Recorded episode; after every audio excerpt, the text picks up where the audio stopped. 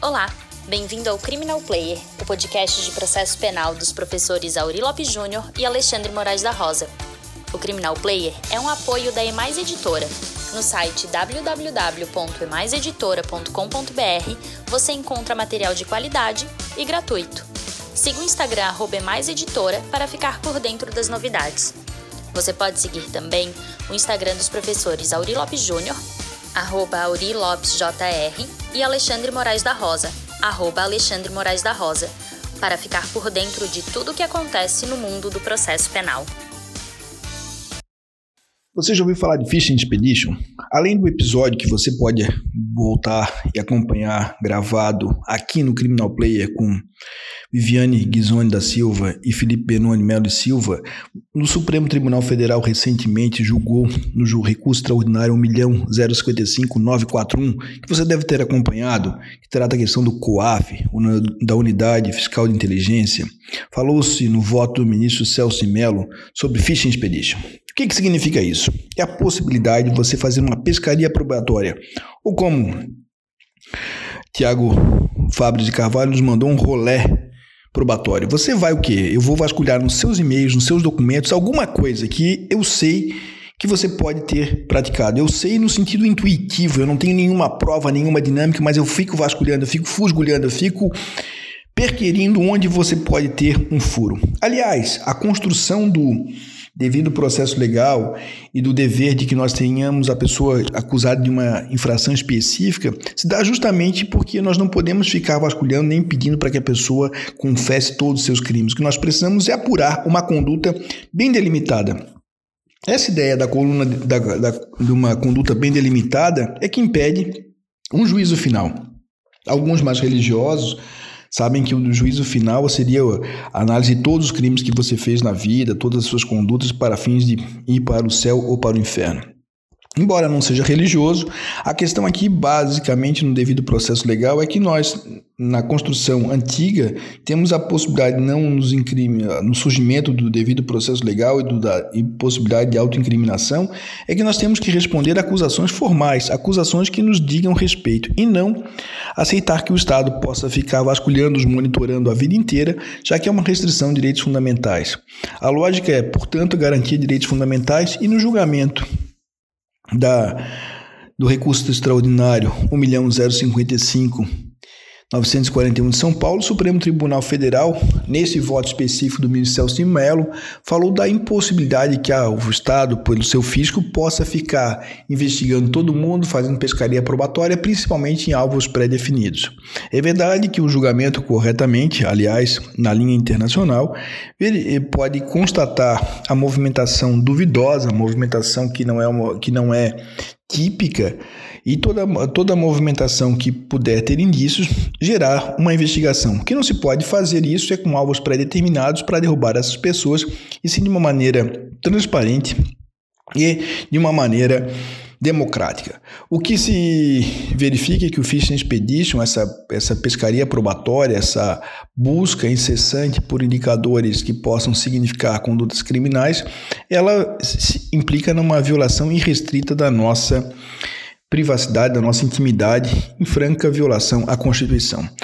É, o STJ tem reafirmado aí, como eu e a Ori escrevemos nos nossos livros, a impossibilidade de mandados de busca e apreensão genéricos e restritos para toda uma coletividade, toda uma favela, porque é impensável, por exemplo, que, a, que algum juiz dê um mandado de busca e apreensão para todo o Leblon, toda Ipanema, toda toda, todo um bairro, uma, uma, um bloco de apartamentos, e sim, em face de uma investigação preliminar, ele possa dar um mandado de busca e apreensão que seja específico, que seja típico, que seja vinculado à, à, à investigação, à responsabilização de alguma conduta. Portanto, a lógica do Fishing Expedition, que nós trabalhamos no livro publicado pela editora Emais, www.emaiseditora.com, .com.br é justamente demonstrar a necessidade que nós tenhamos requisitos seguros para o deferimento de busca e apreensão e também essa busca e apreensão seja invertida, ou, seja, nós precisamos de pressupostos legais devidamente motivados que possam justificar a, a, flexibilização do direito fundamental de todos nós de não termos a nossa casa invadida, nem nossos escritórios, o que quer que seja. Quando você vai fazer uma busca e apreensão, o objeto, é, o objeto é definido, você não pode, deve parar, não ir além, não ir além daquilo que foi flexionado, a justificativa democrática para invasão. De sorte que esse voto do ministro Celso de Mello, nós agradecemos a citação feita de nossas pessoas aqui, de um artigo que nós escrevemos na Conjur, possa implicar, por via de consequência, numa ampliação da lógica de preservação de direitos fundamentais, evitando aquilo que nós chamamos de fishing expedition. Né, Auri? Concorda com isso? Claro que eu concordo, meu parceiro Alexandre. Bom, sempre bom conversar com vocês. Esse tema do Fishing Expedition é um tema realmente interessante, novo, muito nos honra a citação do nosso decano, ministro Celso de Mello. É, são recorrentes as citações das minhas obras, do Alexandre, enfim, pelos ministros Supremos, e isso reforça é, a nossa posição, obviamente, a nossa legitimidade, a nossa credibilidade, mas também sinaliza, principalmente é, para alguns que ainda acham que o que importa para passar no concurso é saber o ABC do direito processual penal, do direito penal, é, isso reforça a nossa tese de que cada vez mais os tribunais estão compreendendo o nosso discurso crítico, o nosso discurso constitucional e convencional e tranquilamente sendo adotado pelo STJ e pelo STF, de modo que esse mito é, do, dos, dos, concurseiros, né, de que os livros críticos não servem, isso é uma estupidez total. Hoje em dia você tem que ler sim o básico, que qualquer manual tem, mas você tem que ter uma formação interdisciplinar, uma formação crítica, que é uma leitura mais ampla, constitucional, convencional, que é o que a gente tenta fazer, Alexandre e eu, nos nossos livros. Então, esse tema é um exemplo claro dessa, dessa perspectiva, acolhida pelo Supremo Tribunal Federal. Ou seja, o que nós estamos fazendo, a crítica, de forma bem clara e definida e demarcada, é é necessário fazer uma recusa ao substancialismo probatório, o substancialismo inquisitório. Você quer acusar uma pessoa, não há problema. Você quer investigar, não há problema. Mas você tem que ter um objeto claro. Estou investigando alguém pela suposta prática de tal crime. Estou acusando alguém por um fato determinado. Então é necessário uma exata pré-determinação é, empírica dessas hipóteses acusatórias para que você possa permitir o direito de defesa e o contraditório. O que não se pode admitir é exatamente esse substancialismo, essa pescaria. Claro que fazer uma varredura na vida de alguém para saber se tem pecados e se tem algum crime, isto é absolutamente inconstitucional. Mas não raras vezes nós nos deparamos com essa situação. E agora eu vou entrar num outro terreno. É claro que nós recusamos as buscas e apreensões genéricas, etc.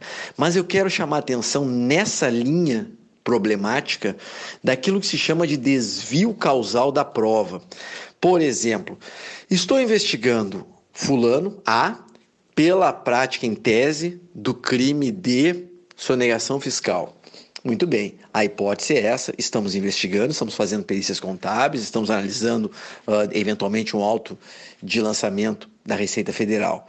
Aí eu determino uma busca e apreensão na casa e na empresa dele, exatamente para buscar documentos, objetos, meios de prova do crime de sonegação fiscal. E eu chego lá e encontro ou não encontro, mas enfim, em relação ao crime fiscal, mas eu me deparo com outro, outros elementos probatórios de outros crimes não aventados. E aí começam os problemas. Se constitui um crime permanente, é claro que você vai encontrar um substrato jurisprudencial justificando uma busca e apreensão. É o caso típico, você vai fazer uma busca e apreensão de documentos num crime fiscal e encontra uma arma ilegal. Bom, essa arma ilegal constitui um crime permanente, estabelece um novo nexo causal legitimador e é claro que os tribunais vão aceitar a apreensão dessa arma e a acusação do porte ilegal, como poderia ser drogas, por exemplo, ou no clássico exemplo é, de encontrar um cadáver escondido, bom, crime de ocultação. Isso é uma situação de crime permanente se estabelece um novo nexo causal legitimador. Agora, e se o que eu encontro não são elementos de um crime permanente, mas sim de um outro crime? Por exemplo, um crime de evasão fiscal, de evasão, desculpa, evasão de visas, um crime de falsidade documental que não tem nada a ver com a sonegação. Enfim, eu encontro elementos indiciários da prática de um outro crime completamente desconectado. O STJ trabalha como sendo o princípio da serendipidade no sentido de ser possível esse desvio e não haveria nenhum problema. Eu trago a problemática de que não é tão simples assim, já que a busca e apreensão, por exemplo, é um ato determinado com objeto circunscrito, a polícia pede indica pessoa, lugar e o crime está investigando. O juiz determina a busca na pessoa, no lugar, para buscar aqueles elementos probatórios daquele crime. Se nós tivermos um encontramento, um encontro de um outro crime, de um outro elemento probatório, de outro crime desconectado, bom, é um desvio causal. Isso vai exigir que a partir daquele, em relação àquele crime, se investigue, se crie uma outra linha investigatória, mas eu até tenho dúvidas reais, concretas, sobre a validade probatória dessa apreensão.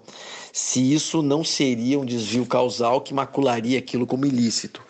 Portanto, se o Estado quiser investigar, ele vai ter que ter um outro elemento para poder investigar e acusar aquele não poderia ser. Outros autores sustentam que aquilo ali poderia ser o starter de uma outra investigação, mas não seria um meio de prova suficiente por si só. Em suma, essa questão do desvio causal tem uma uma aproximação com o Fishing Expedition, não é a mesma coisa, claro, mas está numa mesma situação de coerência lógica, de problemática da, da questão. Então, em suma, o que nós estamos propondo aqui é a problemática que envolve esse tipo de substancialismo inquisitório, de modo a fazer uma recusa a que você comece investigando pelo crime A, faça uma quebra de sigilo bancário, fiscal, telefônico, de dados e tente procurar qualquer pecado que aquela pessoa tenha na vida para ter um motivo para processar.